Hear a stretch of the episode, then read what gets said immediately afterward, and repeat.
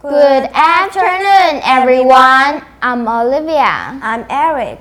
Let's go to Taipei Zoo this Sunday. To see pandas? No, to see penguins.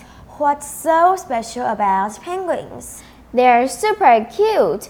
Penguins are also incredible swimmers and can dive to incredible depth to catch fish. Some penguins come from a very far away place. That's interesting. They are from Antarctica. That's a very cold country. Yes, but it's a continent, not a country. Antarctica is known for its extreme cold temperatures, making it a challenging environment for most living creatures. Millions of penguins call Antarctica their home. Wow, I didn't realize there were so many penguins in Antarctica. I'm looking forward to it. Let's go to Taipei Zoo this Sunday.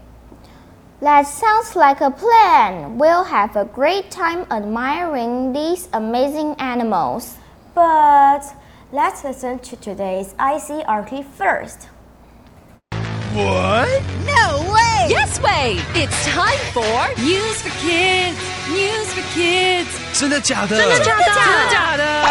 原来如此！原来如此！原来如此！你不知道的趣味新鲜事。 ICRT's News for Kids. There are seven continents in the world. Do you remember their names? 世界上有七大洲，你记得是哪一些吗？Hmm, let me see. Asia, Africa, Australia, Europe, North America, South America. Ah, and this oh, and the super cold one where penguins live is Antarctica. 有亚洲、非洲、大洋洲、欧洲、北美洲、南美洲，还有有企鹅那个超冷的南极洲。And did you know the seven continents used to be one super big continent? 那你知道七大洲原本是一整块的大陆地？Do you have a map of the world? Go and take a look at Africa and South America. They almost look like puzzle pieces. They fit together.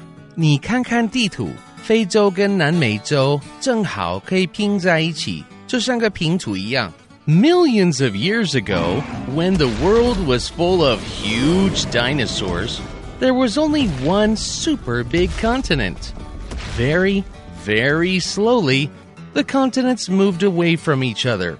几百万年前，在恐龙还活着的时候，只有一个超级大陆地，后来慢慢散开。But now they are moving back together. One day, all the continents will be one super big continent again. 现在它们又慢慢的靠近，有一天又会变回一个超级大陆地。When will that happen? Well, don't worry about it, because it will take maybe a hundred million years. 不过大概要一亿年以后。A hundred million years is a long time for you and me, but it's not a long time for the Earth. Who knows? 对我们来说很久，但是对地球来说只是一下下。 Vocabulary 单字 penguin，企鹅 Antarctica，南极洲 continent，洲 million，百万。 It's quiz time. Pop quiz for Eric. How many continents are there today? Seven. Ding dong! What are the continents doing now? Moving closer together.